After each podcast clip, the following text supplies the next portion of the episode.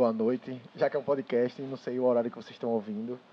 É, esse aqui é o primeiro episódio, o episódio piloto de um podcast que eu tenho muita felicidade de estar tá iniciando esse projeto, que é a Operação Histórica, um podcast de, com historiadores, falando sobre política, sobre história, sobre cotidiano.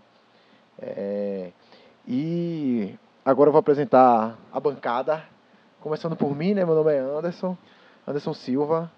Sou formado em História aqui pela Universidade Federal Rural de Pernambuco. Atualmente sou mestrando em Educação pelo mestrado Educação, Culturas e Identidades, que é um, é um mestrado compartilhado entre a Federal Rural de Pernambuco e a Fundagem, que é a Fundação Joaquim Nambuco. E sentem só o peso que essa bancada tá sinistra. E aí, galera, é, meu nome é Arthur, sou mestre em História pela Universidade Federal de Pernambuco. É somando aqui essa equipe maravilhosa, só os gênios. E assim, a, como o Anderson já disse, a proposta é botar o, o fogo, lenha no fogo, na verdade, né, o dedo na ferida e mostrar que esses descasos todos, esse revisionismo barato promovido ultimamente na sociedade brasileira tem que parar e vai começar a parar a partir daqui, é, desse podcast. É, então é isso. Então, galera, é, meu nome é João, é, sou formado em História é, e agora sou estudante do programa de pós-graduação em História também da UFRPE. E, a ideia do, do projeto é como Facção Central já disse, né? Prepare as algemas, forma um inquérito, abre o processo que eles estão de volta, sem na língua, sem a verdade, história engraçada ou frase bonita. Então, é isso que o projeto seja massa. Esse é o nosso primeiro episódio, episódio piloto. E é tudo um momento de teste, de aprendizagem. E a ideia é que se tenha sempre um, um retorno, né? Então, vamos lá. Meu nome é Thales, sou historiador aqui pela FRPE. Também estou fazendo mestrado aqui pelo programa da casa. E como todo mundo está dizendo, né? Nosso papel aqui não é fazer gentileza, não. É falar o que tem que ser falado ainda mais pensando no que a gente vem vivendo ultimamente, né? Então, é importante que a nossa voz seja levada a quem, quem precisa ouvir, né? Tem muita gente falando o que quer e agora a gente também está aqui para fazer nossa resistência, né?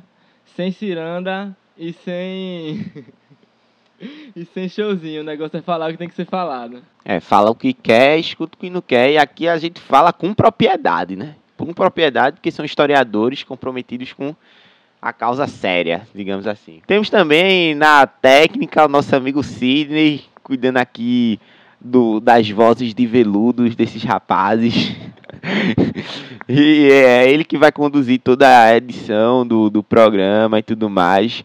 Então, eu sou Sidney, assim como Thales, João e Anderson, eu também estudei na melhor universidade das galáxias, vulgo a Universidade Federal Rural de Pernambuco. E estou junto aqui com os meninos para fazer esse podcast e somar, já que tem um monte de babaca aí falando merda na internet. Então, alguém que tenha propriedade em certos conceitos históricos, filosóficos ou sociológicos tem que dar direcionamento para a população, principalmente nesse período de fake news e desinformação que vivemos.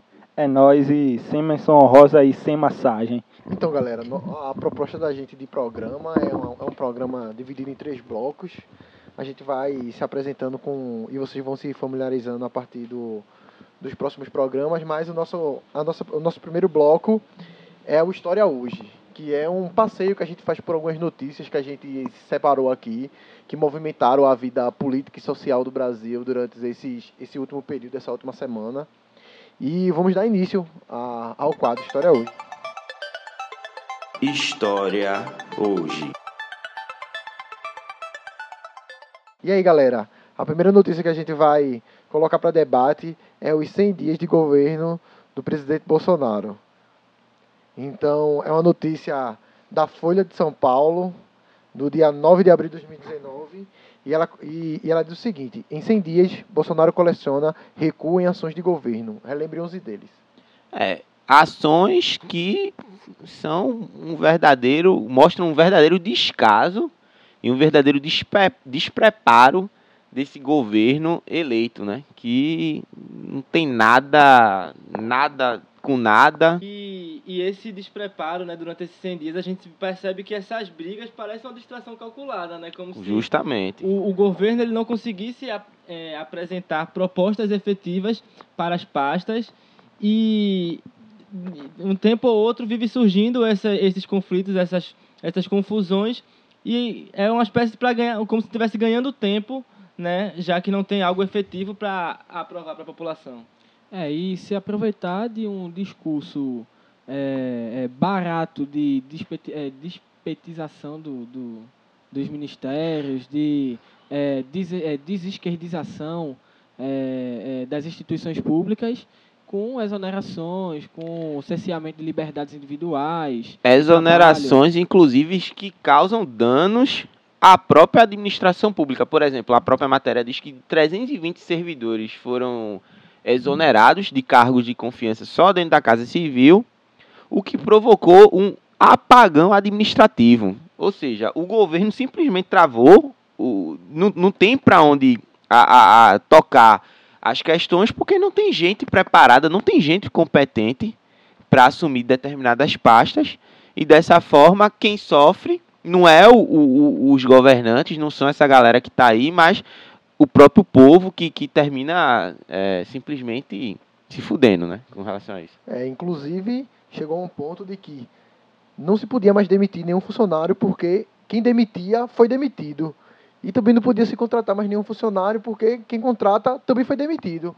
Ou seja, um, é um governo que foi preparado e montado sem nenhuma experiência na administração pública. Ou seja, não sabe coisas básicas como como transformar, como fazer mudanças de quadro de funcionários sem que atrapalhe é, a, a dinâmica do, do próprio órgão. É, o, que eu, o que eu acho interessante é que até agora as propostas, entre aspas, né, é, levadas a cabo pelo governo são propostas vazias e sem, é, como é que eu posso dizer, ação prática nenhuma. Outro recuo muito é, expressivo do governo Bolsonaro foi a mudança da embaixada do Brasil em Israel para Jerusalém, É, né? não ocorreu a que mudança não ocorreu mudança É. e acabou deixando é, insatisfeitos os dois lados, né? E- Porque né, ele avisou a Netanyahu lá, já lá em Israel que faria uma, um escritório, um Comercial. escritório comercial e, e desagradou tanto Netanyahu quanto quanto os árabes, né? Pela mudança E da isso, embaixada. isso mostra como, nova, mais uma vez, é uma, é uma amostra do despreparo desse governo, porque é, mostra que os discursos deles durante toda a campanha não, foi momento nenhum, não, não foram coerentes com a prática, né?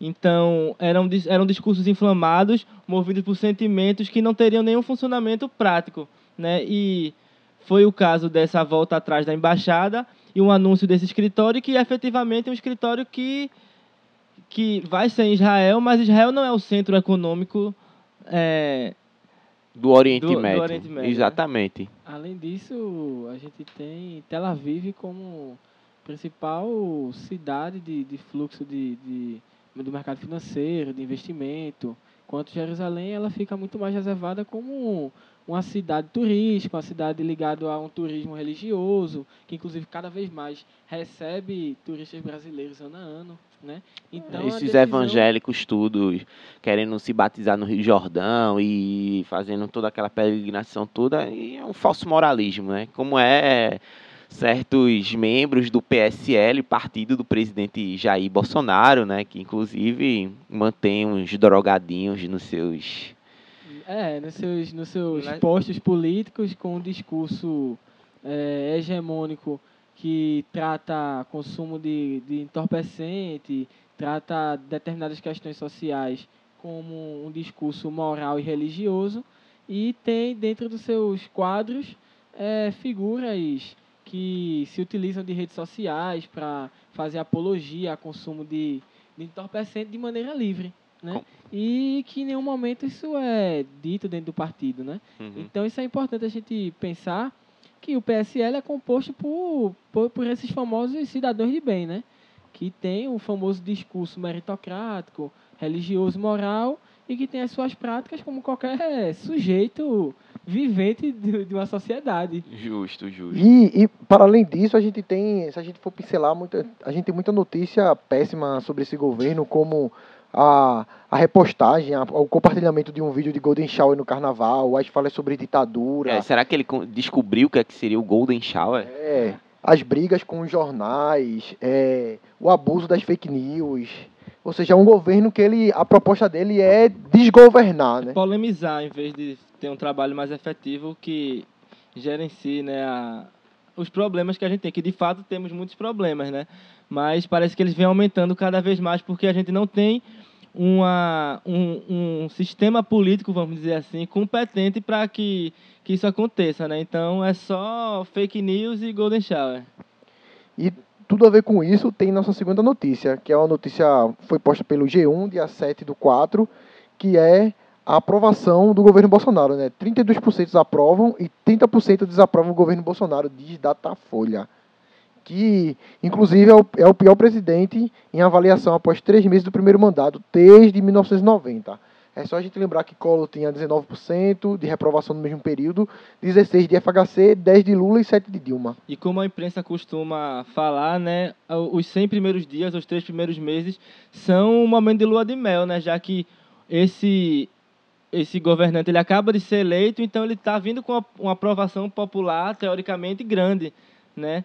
E você passar esses três meses com números como esse mostra como é comprometedor esse, esse governo. E isso impacta, inclusive, na expectativa que a população tem sobre o, o, o governo, as, pró as próximas ações do governo. E o Datafolha também fez essa pesquisa e, e o resultado foi que a, expectativa de futuro do governo após três meses de mandato é a pior desde 95. 59% esperam que Bolsonaro faça um governo ótimo ou bom contra 48% de FHC, 76% de Lula e 77% de Dilma. Ou seja, para além do, da péssima avaliação que o governo está tendo, a população também não vê perspectiva de melhora para o futuro.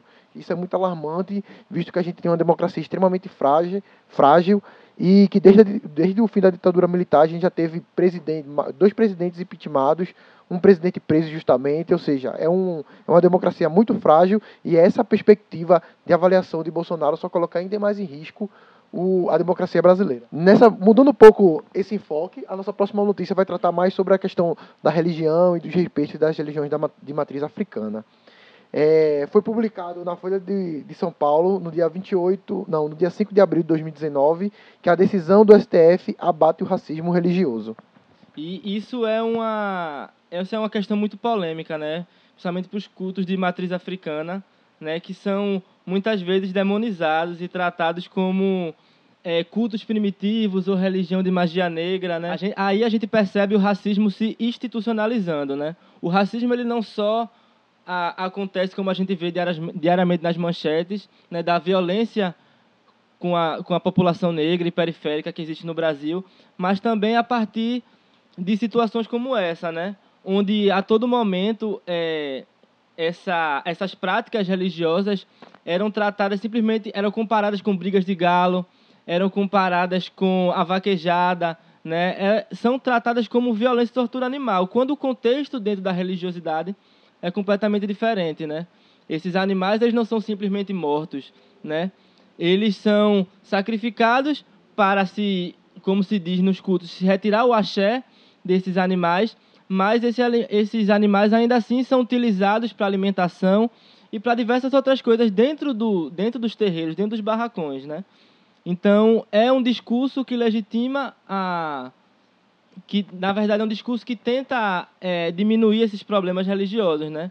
Se a gente for analisar desde a última eleição até agora, a Folha levantou que houve um aumento de 171% nos casos de intolerância religiosa né, durante o período eleitoral e até agora, né? Como o Hélio Silva Júnior, que foi o advogado que, que defendeu o caso no STF, né, ele disse que, abre aspas, parece que a vida de uma galinha na macumba vale mais do que a vida de jovens negros na periferia. E isso é, é um fato, né? Então, a gente tem a morte, é, o, a morte, não, o assassinato, né? Tem que ser bem claro quanto a, a essa palavra, o assassinato da população negra periférica no Brasil. Em nenhum momento isso é questionado na justiça. mas a morte de um animal por essas práticas de matriz africana é questionada. Então a gente percebe o racismo latente aí. E ações como, como essa de tentar criminalizar os, os abates religiosos é também uma intenção de acirramento de religiões, né? Que a gente vive num, num país que ele é extremamente acirrado no que diz a, a, a convivência com a pluralidade religiosa, né? E é muito, é muito importante observar que durante o período da quaresma, a, a religião cristã, ela recomenda que se coma apenas carne é, de peixes. Então, teoricamente, é um abate religioso, visto que o período da quaresma é um período religioso para os cristãos. Então, é um, no fim, é uma hipocrisia gigantesca dessa essa Cadê ideia os de... defensores das sardinhas aí, hein? É, e além do mais, a gente vê uma, uma espetacularização desse processo, né?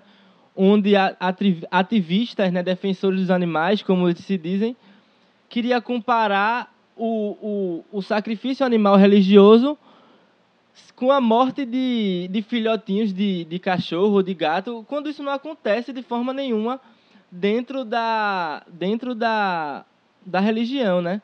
E uma, uma condição que o STF colocou para que essa prática ocorra, né? É que essa prática deve ser feita sem crueldade, mas em momento nenhum a crueldade, porque é um rito religioso. Se é um rito religioso, você não vai praticar crueldade naquele, naquele momento. É, eu acho que o, o STF também deve ficar atento a como se acontecem os abates de animais nas grandes empresas alimentícias, né? Porque a questão da crueldade ou não, de se falar sobre isso, é algo muito complexo, porque você não pode exigir é, colocar algo como se as religiões de matriz africana, africanas abatessem os animais de maneira cruel, enquanto você fecha os olhos para as grandes empresas alimentícias que a gente vê vários registros de ativistas dos direitos animais mostrando as irregularidades que acontecem nessas indústrias de abate. Esses grandes frigoríficos né, ao redor do país. Voltando um pouco à política nacional, agora nós temos um Congresso que, além de conservador, que você tem um desfile de estrelas e gemadas e, e uniformes militares, é, voltando ao estilo é, da caserna, literalmente com gente armada, né? Que saiu uma notícia é, que hoje, no caso 9 de abril, a Comissão de Comissão e Justiça da Câmara estava lendo o parecer do relator da reforma da, da Previdência quando o então deputado Eduardo Bismarck, do PDT do Ceará, denunciou que o colega dele, o, a Vossa Excelência, como gostam de se tratar dos deputados, o delegado Valdir, do PSL do Goiás, que é o líder do partido Jair Bolsonaro na Câmara, estava armado, em pleno plenário, que pelo regimento interno da casa é errado, é não, não, não pode é acontecer contra o decoro, como eles gostam tanto de Contra o decoro, decoro parlamentar. Né? E, e em, é, quando ele, o, o, Eduardo Bismarck ele faz a denúncia que o deputado Valdir estava armado, é, houve um, um tumulto, pediu-se para que as portas da CCJ fossem fechadas, mas não ocorreu isso, e de repente a arma sumiu. E o delegado Valdir vai dizer que não tinha arma, mas tinha um coldre. Eu acho que era aqueles coldres celular dos anos 90. É, só pode então. O cara tinha um Motorola, tijolão no, no, na cintura e diz: Ah, tem um coldre aqui, mas não tem arma. Claro, meu irmão. Quem vai com quem é que vai com coldre? Um coldre, sei lá, para uma reunião vazio. É claro que tinha uma arma. Isso mostra o, o quão gangster, o quão criminosos se, se assim por dizer, são os deputados eleitos pelo PSL. São pessoas que, que ali recebem, é, são do lobby da, das indústrias de armas, são pessoas que atendem a interesses é, armamentistas, são pessoas que estimulam a violência no Estado brasileiro, que ultimamente essa violência está sendo tão marcante, está sendo tão característica, ao ponto de que estamos, estamos vivendo uma barbárie um, um, um, em que por exemplo, se, se reclama do Golden Shower, mas em nenhum momento faz é, nenhuma menção aos assassinatos de negros ou de, de pessoas de periferias que ocorrem diariamente nesse país. Eu acho que abre, abre até brecha para debatermos a última notícia desse bloco que... Não, não poderíamos deixar de, de colocar no nosso programa é, uma notícia que é chocante, mas não é surpresa, onde 80 tiros foram disparados por um carro do exército é, em um carro onde uma família estava indo para um chá de bebê. E, infelizmente, um, um homem negro periférico morre no Rio de Janeiro. E eu acho importante a gente citar o nome dele, que é Valdo dos Santos Rosa, de 51 anos, né? E isso mais uma vez a gente mostra como o Estado brasileiro é genocida, né, com sua população negra e periférica, né? Porque o motorista do carro era negro, né? Estava num bairro periférico do Rio de Janeiro e foram 80 tiros. 80 tiros de advertência, 80 tiros por engano. Isso foi. É, como é aquele pacote de. de É a exclusão de ilicitude, né? Que se Não. fala. Ma- Mas quais são aqueles termos que ele usa? Ah. É importante a gente colocar, né? Porque tá colocando o- contra o governo, né? É, mas é, isso me faz refletir sobre como, historicamente, a nossa sociedade é construída em cima dessa violência institucional da polícia militar, do exército brasileiro. Isso não pode deixar de ser pontuado, né? A gente tem é, casos e mais casos todos os anos, isso não é nenhuma novidade. E o que me faz ficar mais preocupado acerca disso é sobre quais são os desdobramentos legais que isso vão, vão ter. Porque uma vida já foi, já foi cessada aí. Independentemente, essa, essa vida já foi levada pelo Estado, né? Então, como esse Estado vai se portar perante a isso? Porque as nossas experiências quanto a outras, eh, outros homicídios, chacinas, genocídios que a gente tem eh, eh, eh, na nossa sociedade é de passar o pano, né? Literalmente é de passar o pano, né? A gente tem um caso emblemático de Diadema, em 97, que é do policial militar conhecido como Rambo, que assassinou, que torturou e não pegou nada. Hoje ele é dono de uma empresa de vigilância em São Paulo e ele segue a vida dele natural, naturalmente. Um ex-policial chamado é, é, Otávio Lourenço Gambra. É bom a gente sempre falar o nome dessas pessoas, né? Porque mesmo ele sendo inocentado pela instituição, a gente não pode negar que ele foi um assassino, assim como é, é, quem disparou esses, esses 80 é, tiros, eles são os assassinos dessa, dessa vida, né? E como o João disse, ele foi inocentado pela instituição, né? E sendo militares, eles são julgados pelas causas pela pelo Pela tribunal justiça militar, militar. pela justiça Uhum, militar, Justamente. e muitas vezes o ganho de causa é dado para eles, né? E ainda mais, né, nesse tipo de situação, a perícia seria feita pela, pela perícia militar, mas quem acabou fazendo, felizmente, foi a Polícia Civil, por conta, porque a população não permitiu, né, foi, como diz, foi dito nas, report, nas reportagens, a, polícia, a, a população foi hostil com o exército, então a Polícia Civil veio fazer a perícia, né, e assim que aconteceu, né, assim que os tiros foram deflagrados e que mais um, um cidadão foi assassinado pelo Estado, os, é, os responsáveis pelos disparos foram levados embora dali. Exato, é o que no pacote do a proposta do pacote do ministro Rato da Justiça, Sérgio Moro, diz que a legítima defesa decorre de excusável medo, surpresa ou violenta emoção, né?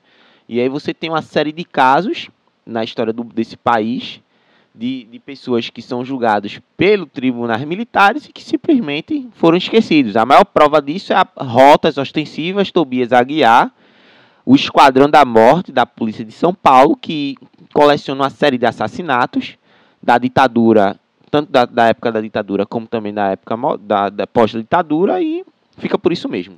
É, se a gente pensar que desde 2010, 32 civis já foram assassinados pelo Exército do Rio de Janeiro e a, e a gente está excluindo os casos de morte não registrada, não investigada, né?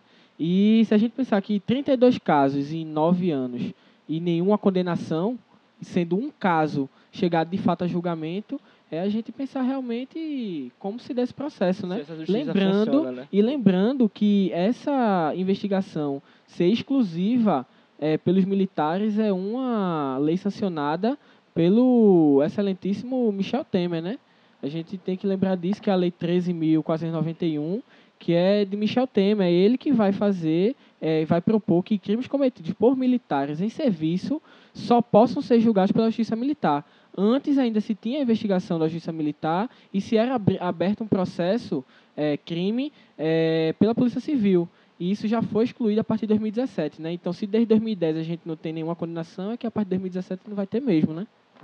E eu espero que com, com esse crime seja finalizada essa operação de intervenção militar no Rio de Janeiro, extremamente bizarra, que não, que não contribuiu em nada com a segurança do Rio de Janeiro e mostra mais um despreparo do governo federal, do governo estadual e também do próprio Exército que legitima e apoia esses tipos de ações, porque o exército brasileiro, o exército de qualquer país, ele não é treinado para o policiamento.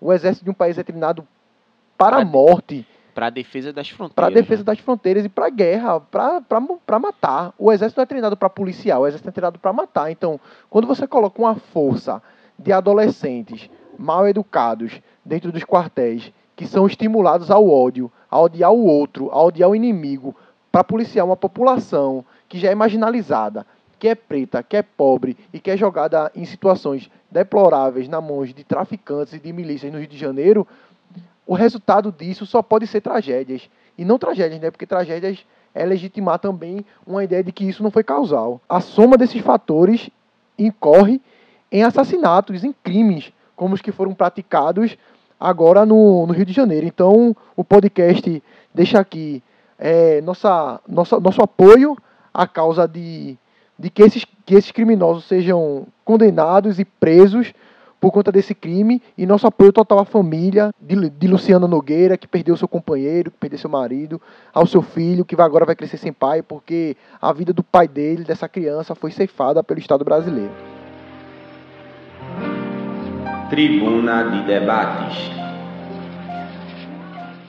Mas eu acho que é importante trazer um pouco do questionamento que o deputado Felipe Rigoni trouxe e tornar isso um pouco mais claro. Dar foco para o fato de já terem se passado três meses, ministro. Em um trimestre, não é possível que o senhor apresente um PowerPoint com dois, três desejos para cada área da educação. Cadê os projetos? Cadê as metas? Quem são os responsáveis? Isso daqui não é planejamento estratégico. Isso daqui é uma lista de desejos. Vossa Excelência está no bico do corvo, porque Vossa Excelência já, já demitiu 15 pessoas e não é demitido. Eu não sei o que segura Vossa Excelência no quarto. O que o Brasil precisa é de um ministro da educação, e esse não é o senhor. E eu peço a sua renúncia pública, não pelo Twitter. Então, galera, nossa pauta principal do primeiro programa é justamente o que vocês ouviram, a educação no período Bolsonaro. E a gente, os áudios que a gente ouviu aí inicialmente foram da Tabata Amaral, deputada federal por São Paulo, é, na comissão de educação, onde o ministro, ex o ex-ministro, né, ex-ministro Velez, foi sabatinado. E o segundo áudio é de Ivan Valente, ministro, é, deputado federal pelo PSOL, também na mesma comissão de educação, dizendo algumas incongruências dos três primeiros meses do ministro da, do ex-ministro da Educação. Primeiro que a indicação desse ministro já me parece bastante é, interessante para uma análise, né? É, ele vem da iniciativa privada de educação, mas ele não é um olavista. E eu acho que isso é importante observar. Ele é um conservador, mas ele não é um olavista. É, e, e, a gente consegue perceber essa, esse conservadorismo barato e chulo dele a partir das próprias declarações que ele faz. Porque a gente tem que se atentar que dentro do Ministério da Educação acontece um, uma batalha entre três campos. O primeiro campo é o campo olavista, de ex-alunos ou alunos do, do, do guru de Bolsonaro, que é o Olavo de Carvalho, um astrólogo frustrado, um, um cara que nem tem demente, um... ensino superior, não tem nenhum curso de mestrado, doutorado, é simplesmente um autodidata que leu algumas coisas se acha no direito de dar a interpretação dele do jeito. Claro, cada um dá a sua interpretação, mas a, a, as interpretações dele são altamente equivocadas. Simplesmente não, não tem como levar a sério um cara que fala que a Terra é plana e que existe o, o não é o geocentrismo, é o heliocentrismo, enfim. É a disputa entre essa ala olavista, a ala dos militares, que também estão em peso no Ministério da Educação, e a terceira ala, que é a ala dos funcionários de carreira, que são os concursados que trabalham já há bastante tempo dentro do Ministério da Educação. Então, o que a gente percebeu, o que, o que eu, eu percebi durante esses três meses foi a tentativa é, do Velez se legitimar dentre esses três desses três poderes. Uma hora ele diz que o nazismo é de esquerda para agradar a, a, a ala olavista. Outra hora, outra hora ele diz que vai mudar o livro didático em relação ao golpe militar de 64 para agradar a ala militar, mas no fundo, no fundo, ele não agradou ninguém. Durante três meses a gente vai trabalhar, a gente vai falar um pouquinho mais sobre isso, mas foram três meses de ações frustradas, é, atitudes terríveis, é, indicações péssimas de demissões e readmissões, de ações e, e arrependimentos. E depois desses três meses, o presidente Jair Messias Bolsonaro demitiu o Velez. E a gente percebe né, que ele só estava tentando agradar todo mundo mesmo, não tinha nada de concreto. Se a gente for. Se alguém tiver a paciência né, e a coragem de voltar lá no discurso de posse de Vélez, foi um discurso de 11 minutos onde ele passou a maior parte do tempo exaltando a figura de Bolsonaro e com aquela velha retórica, né, de que o PT destruiu o Brasil e Bolsonaro vai vir salvar esse Brasil, né? Então ele ele clamava contra uma retórica marxista, contra o que eles chamam de ideologia de gênero, contra o que eles chamam de globalismo, que ninguém sabe até hoje o que é o tal de globalismo, né? Dizendo que tudo isso ia causar uma destruição na pátria, na família, na igreja, então, são discursos que surgem na tentativa de agradar é, alas políticas ou parte da sociedade. A sociedade conservadora. Conservadora, caso, né? né? Mas que de fato não chega a lugar nenhum, né? Ele, é, a gente, ele diz que nos 100 primeiros dias a prioridade da pasta vai ser o combate ao analfabetismo, né? Onde o MEC vai desenvolver uma política nacional de alfabetização. Mas, de fato, isso não, não ocorreu, a gente não viu nada. Né?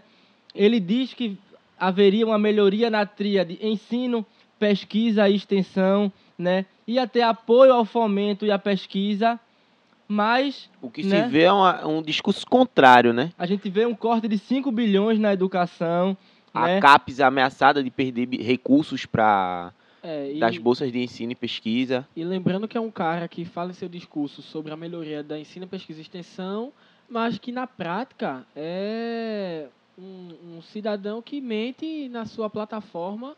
é, Seu currículo, é, né, no seu, no caso, seu é, currículo, né, que é a plataforma Lattes, onde você que está no âmbito acadêmico tem que botar suas produções e comprová-las, né? Você não põe simplesmente que publicou 20 livros em 2016 e acabou. Tá, cadê? Quem você, onde é que tá esses livros? Você tem que, você tem que ter um código, tem que ter o ISSN. Não é assim que acontece, né? Tem cadê o ISBN? Não se produz ciência desse jeito. Então ele é um cara que fala sobre uma melhoria de um, de, da- dessa tríade que sustenta o- o ensino superior brasileiro e sustenta o ensino superior em qualquer lugar do mundo, porque não se constitui pesquisa científica sem o ensino, sem a pesquisa e sem a extensão. E ele simplesmente é falacioso, né? Ele não, não consegue provar nem o que ele mesmo teoricamente diz que fez. Então, a partir disso, você apontar que ele é incompetente é para agradecer. Né? Eu acho que a gente, na verdade, teve três meses de estagnação. estagnação e prejuízo. Assim, a- além dos cortes é, anunciados pelo governo, inclusive a maior parte das exonerações dos cargos comissionados que ocorreu dentro de- do governo nesses três primeiros meses foram dentro do no Ministério da Educação, que eram pessoas acusadas é, de serem ligadas ao PT ou ligadas a, a- esquerdistas. É, é uma promoção de, de uma política de caça às bruxas que a gente está vendo aqui. E assim, o que, o que mais chama a atenção né, nesse governo todo é que até, o, o até pelo menos o dia, é, até o dia 3 de abril foram gastos cerca de 171 mil reais, foram desperdiçados com nomeações de pessoas que nem assumiram cargos no Ministério da Educação. Que pessoas que, por exemplo, aquela mulher que, que foi fa- falar que o currículo seria voltado para a educação religiosa, que Deus é o autor da assim, a história. Na Gênesis, Que a a- geografia, Cara, na, É, na é, construção então, do universo. só o ministro, o ex-ministro Velés, ele recebeu 61 mil reais para a mudança dele para Brasília, e sem contar outros, outros gastos.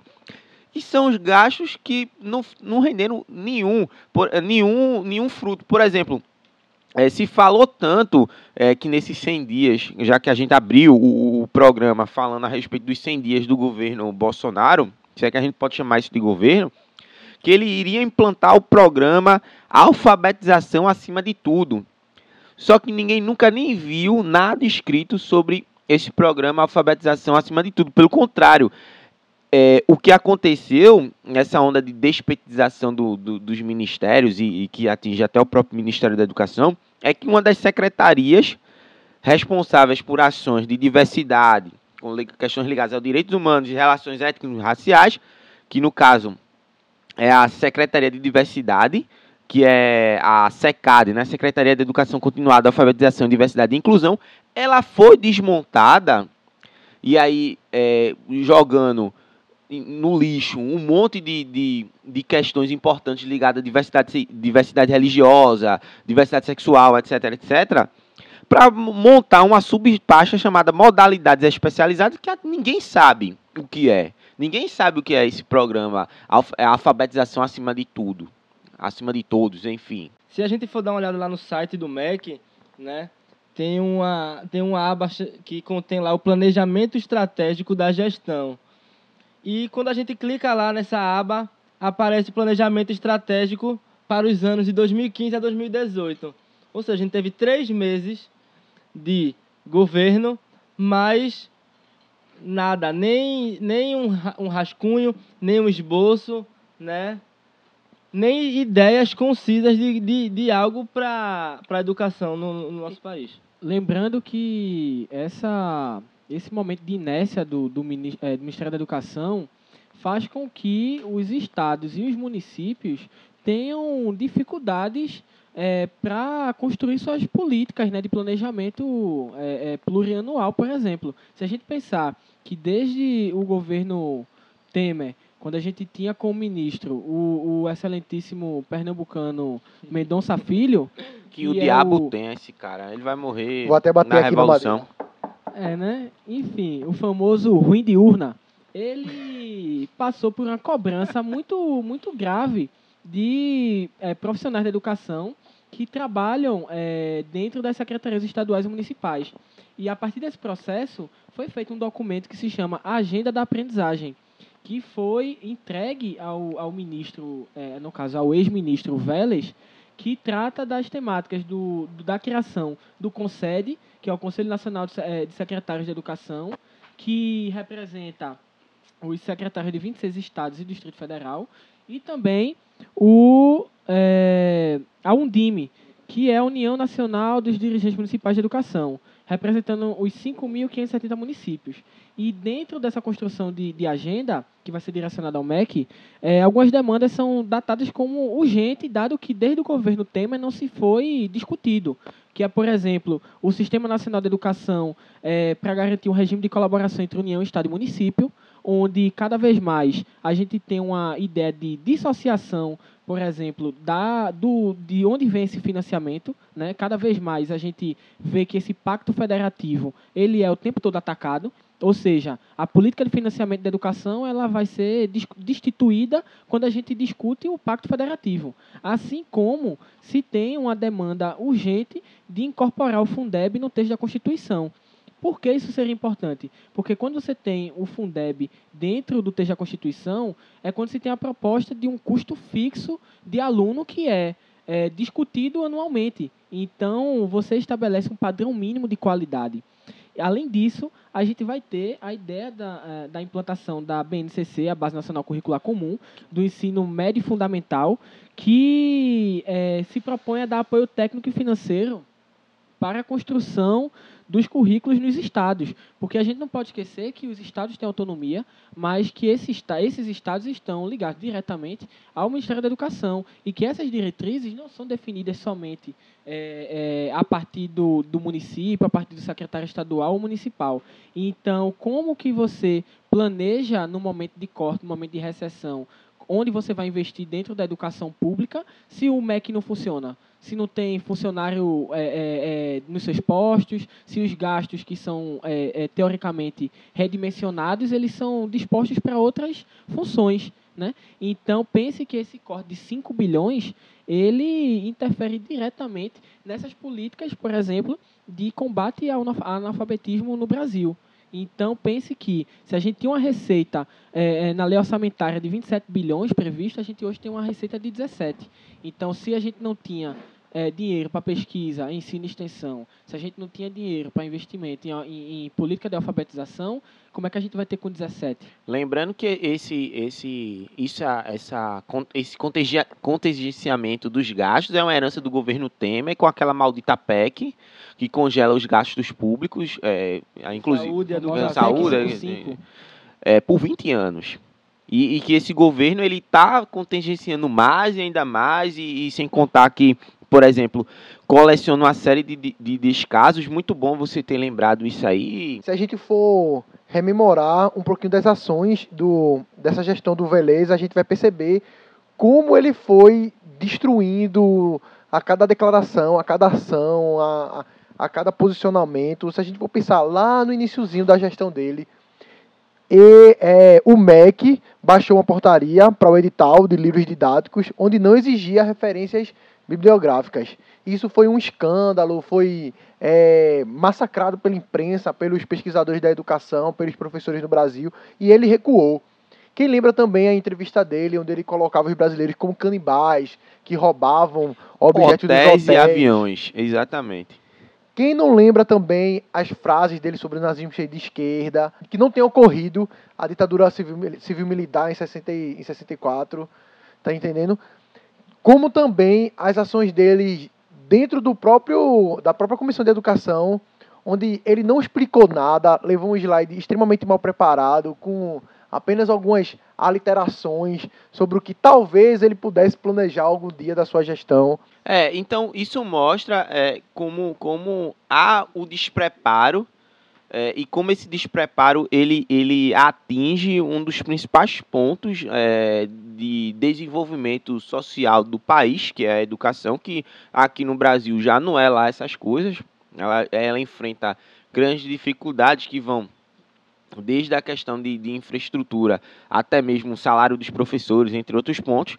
E e pegando um, alguns pontos aqui interessantes que Anderson citou, é, nessa onda de revisionismo proposto por, pelo atual governo, essa questão de colocar uma não revisão dos livros didáticos e permitir que livros didáticos sejam, é, no caso que já foi barrado isso, ainda bem, mas sem referências bibliográficas, de duas uma, ou assinar um atestado de mau caratismo, é, de, de, desse governo ser formado por mau caráter, ou então são pessoas realmente burras, baixo clero, que, que, que despreza toda a formação acadêmica de milhares de, de, de pesquisadores, pesquisadores sérios aqui. É, estamos no meio de alguns deles, inclusive eu, por exemplo, tenho oito, oito anos em, em sala de aula e ouvi absurdos desses como nazismo ser de esquerda, ou então que não ocorreu ditadura militar é ser uma pessoa com um mau caráter, é uma pessoa sem nenhum tipo de conhecimento histórico, é uma pessoa que tenta desvirtuar a história, tenta falsificar a história, digamos assim, de uma forma descarada e que isso vai contribuir para que o povo brasileiro cada vez mais, se eu não me engano, você teve mostrou até uma um link a respeito disso que vão, vão preparar o, o, o, o estudante brasileiro hoje para ser um operário, um chão de fábrica, que vai estar tá lá sendo explorado por, por baixos salários, vide aí a reforma trabalhista, vide a reforma da Previdência, que só tem a contribuir para a exploração maior da, do trabalhador brasileiro, para um povo que detesta a política porque está se caminhando para isso, e isso não é um fenômeno nacional, é um fenômeno global. Por exemplo, na Ucrânia, você tem disputando eleições um ator, um ator que, que Interpretou interpretou um o presidente. E, e- então, assim, a gente vê, pelo menos aqui no Brasil, que nosso presidente é um cara sem, sem preparo nenhum. É um cara que não sabe nem falar direito. Sabe como é? E, e é uma e é um grupo que está o tempo todo falando de ideologia, de ideologia. Mas não sabe e querem definir o que é e não ideologia. de- é, Eles não sabem definir o que é esquerda, não sabem definir o que é marxismo cultural. Eles brandam essas, essas falácias por aí, São mas eles não feitas, sabem, né? São frases feitas que eram para ter ficado na, se a gente pode dizer assim, eram para ter ficado na eleição, né? Agora, sendo governo em busca de políticas sérias para para balizar, né, uma pasta importantíssima e fundamental como é a educação, não só a educação, mas esse como é o tema principal, a gente vai pegar pegar nesse pé, mas como outras pastas que também são fundamentais para a soberania nacional, mas fica todo mundo batendo cabeça. Porque se repete o tempo todo esses discursos, se repete o tempo todo essas frases feitas, mas nada de concreto é, é feito. E como última ação do, do agora ex-ministro da Educação foi um corte à base da tesourada do, do Jair Messias Bolsonaro, um corte de 5,8 5,8 bilhões na educação para o orçamento do próximo ano. E, e isso vai impactar diretamente não só no, no ensino, mas também na pesquisa e na extensão. Porque o CNPq está precisando de 1,2 bilhões para honrar os compromissos de bolsas já projetados para 2019 e só tem orçamento planejado 900 milhões. Ou seja, é um projeto também de acabar com a ciência brasileira para justificar uma possível privatização das nossas universidades. Então nós que estamos vivemos no, no, no mundo acadêmico temos que estar muito atento a essas manobras do governo de tentar fragilizar a universidade pública e de qualidade para justificar uma ação de privatização futura. Lembrando que esse projeto, ele não é novidade também não, né? É um projeto revisitado, por exemplo, de, da gestão FHC. Se você conversar com qualquer pessoa que esteve na universidade pública na década de 90, vai saber que não tinha, às vezes, nem água em torneira. Vezes não tinha detergente no banheiro. E- Então, E, hoje continua dessa forma, né? Tá- A tentativa de acabar com as universidades públicas, por exemplo, na Federal, na, na Universidade- na Universidade Federal daqui de Pernambuco, vá pesqui- procure saber com relação aos terceirizados quantos estão recebendo salários. Não tem nem papel para higiênico, não tem papel higiênico, não tem papel toalha para limpar as mãos, não tem detergente. Isso é um, um mínimo que precisa ter nas universidades. E se a gente pensar que a década de 90 foi um, um momento em que os programas de pós-graduação, por exemplo, no Brasil, sofreram diversos cortes, né? Fecharam, inclusive o próprio ex-ministro, ele participou de dois programas de pós-graduação que foram fechados. E ele vai justificar que foi cortado por conta de perseguição política. Agora, eu não entendo que qual perseguição o governo FHC, extremamente entreguista e liberal, vai fazer de, é, é, é, de, de persuadir um, um outro entreguista liberal. Então, é pensar que isso era um projeto de sociedade em que a universidade pública não era importante é, continuar sendo pública. Então, você ter um, um direcionamento é, após 100 dias para um novo ministro em que agora ele pode ser, talvez, talvez, apontado como técnico, porque ele não discute questões ideológicas, segundo ele, Segundo ele. segundo ele, mesmo ele tendo falas extremamente pautadas no discurso ideológico do próprio governo, né? Então é pensar quem é esse sujeito, né? Que, que agora é, é, entra no lugar do, do Vélez. Abraham Weintraub. Weintraub. Weintraub, né? Abraham, é, Abraham. Weintraub, é um Exato. cidadão... É um belo nome para o ministro É um cidadão da, de bem. da educação. É, acho que Então- agora, Cidadão de bem por que é fogo, a saga, na a verdade, saga, né? Agora é um Vélez, depois é um Weintraub, É. e vamos ver o que é que vem. Um Hitler na o que próxima. esperar? O que esperar do novo ministro? Então, para pensar e para finalizar o nosso programa de hoje, a gente vai colocar um, um áudiozinho para vocês entenderem o que a gente pode esperar desse novo ministro. Situação porque os comunistas são pobres. Os comunistas estão no topo do país. Eles são o topo das organizações financeiras, eles são os donos dos jornais, eles são os donos das grandes empresas, eles são os donos dos monopólios. Os monopolistas apoiaram Lula, os, os monopolistas estavam dando dinheiro para o Haddad. Aí o que é que entra? Vem, vamos dar uma, uma pincelada um pouco nessa no currículo do nosso novo nosso novo ministro da Educação. Ele é um economista formado na USP, né? Ligado ao Banco Votorantim, que trabalhava com investimentos, né? Também ligado ao Olavo de Carvalho, né? E que fala belamente que não tem filiação partidária. Ele tem convicções e essas convicções guiam seus passos, né? E além disso, ele falou no, tendo uma reportagem do G1 do dia 9 de, de chega abril. a ser cômico isso aí, Audácia. chega a ser cômico. Audácia, é. Que fala, ele fala assim, abre aspas, 65% dos 11 ministros da educação nos últimos 16 anos tinham filiação partidária. Como se isso fosse algo... É, Escandaloso, né? é, se fosse algo problemático para a educação. Ele tem filiação partidária. A partir do momento que ele faz declarações como essa, né? Ele tem uma filiação partidária. Agora, a gente é, tendo uma, dis- numa disputa de eleição, né?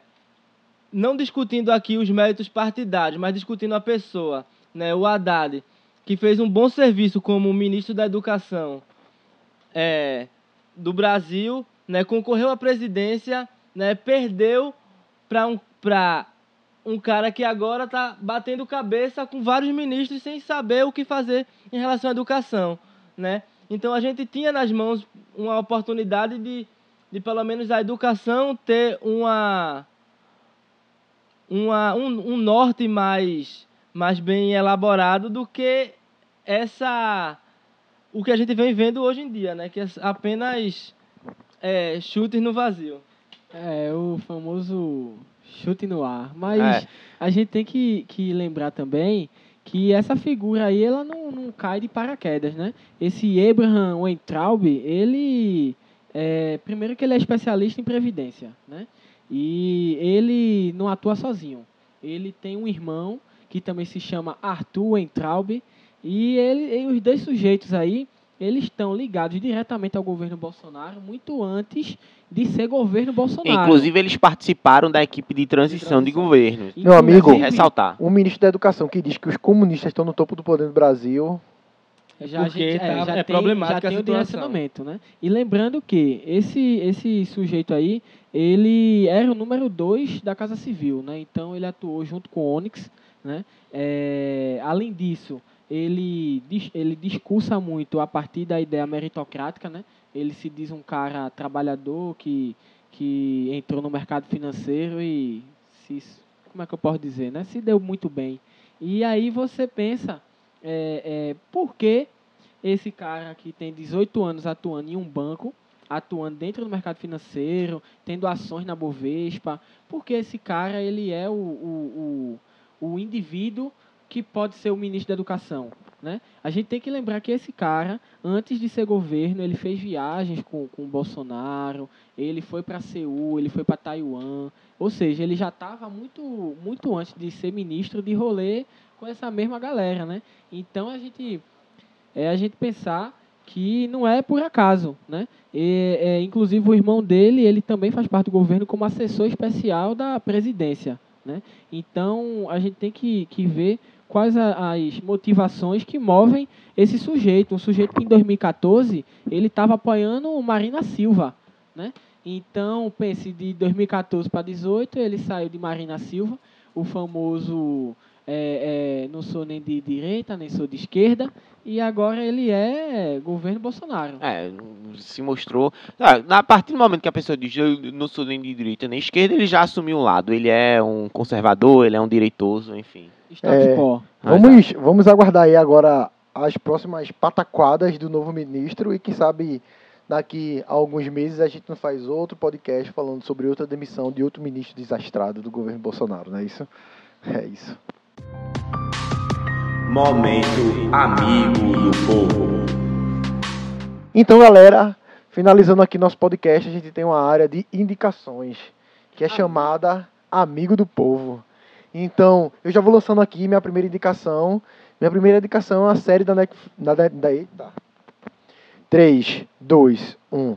A primeira série. Epa, 3, 2, 1. A minha primeira indicação vai ser uma série de animação do, do, do Netflix, original da Netflix, de 2019, chamada Love, Dead and Robots. Que é uma série com 18 episódios distintos que fala sobre várias temáticas relacionadas à nossa sociedade e como nossa sociedade vai lidar com o futuro. Seja com a tecnologia, com os robôs, com a possível aniquilação, com a possível ida para um outro planeta. Então é uma série assim sensacional, são episódios curtos de 17 a 20 minutos e vocês não vão se arrepender. É, a minha indicação é essa aí, galera. Então, galera, a minha indicação ela é um pouco talvez conhecida já de uma parte do público, mas é, se chama Ele Está de Volta. É um, um filme é, produzido na Alemanha, de 2015, é, onde, em linhas gerais, ele vai, em linhas gerais, ele vai discutir é, um reaparecimento do Hitler, né? Então, num momento como esse, onde a gente trata como comédia, como risório, determinadas questões que ferem direitos humanos e, e, e liberdades, é, esse filme é um, um, uma boa reflexão de como isso se repete de maneiras diferentes. Mas é bom a gente pensar sobre esse revisionismo, é, é bom a gente pensar é, sobre a volta de determinadas questões que talvez nunca tenham ido embora. A minha dica cultural é um livro bastante conhecido, vai de contramão aqui os amigos historiadores, apesar de ser historiador também. Mas é, aproveitando o momento de assassinato da população negra que nós estamos vivendo, é, a proposta que eu tenho é o livro do Caco Barcelos, Rota 66, que conta mais ou menos, assim, na prática, como é o modo, apesar de dele ter o recorte, isso é uma pesquisa séria, é, da época final da ditadura, mas que ainda hoje as práticas recorrentes de assassinatos promovidas pelas polícias estaduais e agora pelo, pelo Exército Brasileiro, principalmente daquelas populações negras e tal. O, o, o, livro ele começa com um caso muito famoso em São Paulo do assassinato de quatro jovens brancos de classe média, mas que infelizmente são esses casos que são noticiados é, é, pela televisão e por trás de todo de, desse assassinato milhares de jovens negros é, de, e periféricos são assassinados diariamente pelas polícias e, e, pelas forças institucionais do Estado. Então, Rota 66, de Caco Barcelos, minha indicação. E a minha indicação é, vai para a tese de doutoramento da, da professora aqui da, da Universidade Federal Rural de Pernambuco, né, professora Marcília Gama, que é Informação, Repressão e Memória, a construção do estado de exceção no Brasil na perspectiva do DOPS Pernambuco. Né? E como já foi mencionado várias vezes aqui nessa perspectiva de que vem surgindo de revisionismo, então é importante a gente trazer à tona um tema que foi é, bastante danoso para e ainda vem sendo, né, para nossa sociedade, né? E é, esse, essa tese ela faz um, um estudo sobre como foi a montagem e o funcionamento né, desse aparelho repressivo, dessa polícia repressiva aqui em Pernambuco, que, é, que foi o DOPS. Então, o texto ele busca fazer um mapeamento, uma identificação e uma análise dessas múltiplas práticas repressivas e de vigilância e de controle social que, se, que existia aqui. Né? O texto é fácil de encontrar, né? é só buscar no repositório da UFPE na internet e o texto está lá na íntegra para você baixar. Então, a minha indicação de hoje é o livro da norte-americana Bell Hooks, que se chama Ensinando a Transgredir, a educação como prática de liberdade. Já que a gente falou também sobre o assassinato da população negra, então é interessante que mulheres e homens negros se informem e lutem por suas vidas. É nós. Então, galera, é isso aí. Ah, assim a gente vai finalizando nosso primeiro episódio desse primeiro primeiro episódio desse podcast que a gente tem pensou com tanto carinho, com tanto afinco, que a gente tá com muita estiga de fazer isso valer a pena e dar certo. Então a gente conta também com a ajuda de vocês. Mandem opiniões, críticas, sugestões. A gente está aqui porque a gente quis juntar amigos que se viam e conversavam na universidade. E era um papo tão massa que a gente pensou em levar esse papo para outras pessoas com mais fontes, mais embasados, e assim a gente se construir a partir de que a gente vai construindo um projeto desse. É, fiquem atentos, vai ter novidades, a gente vai mandando a nossa, os nossos próximos episódios, vamos conversando, mandem e-mail, sinal de fumaça, qualquer coisa. É isso aí, falou, tchau, tchau.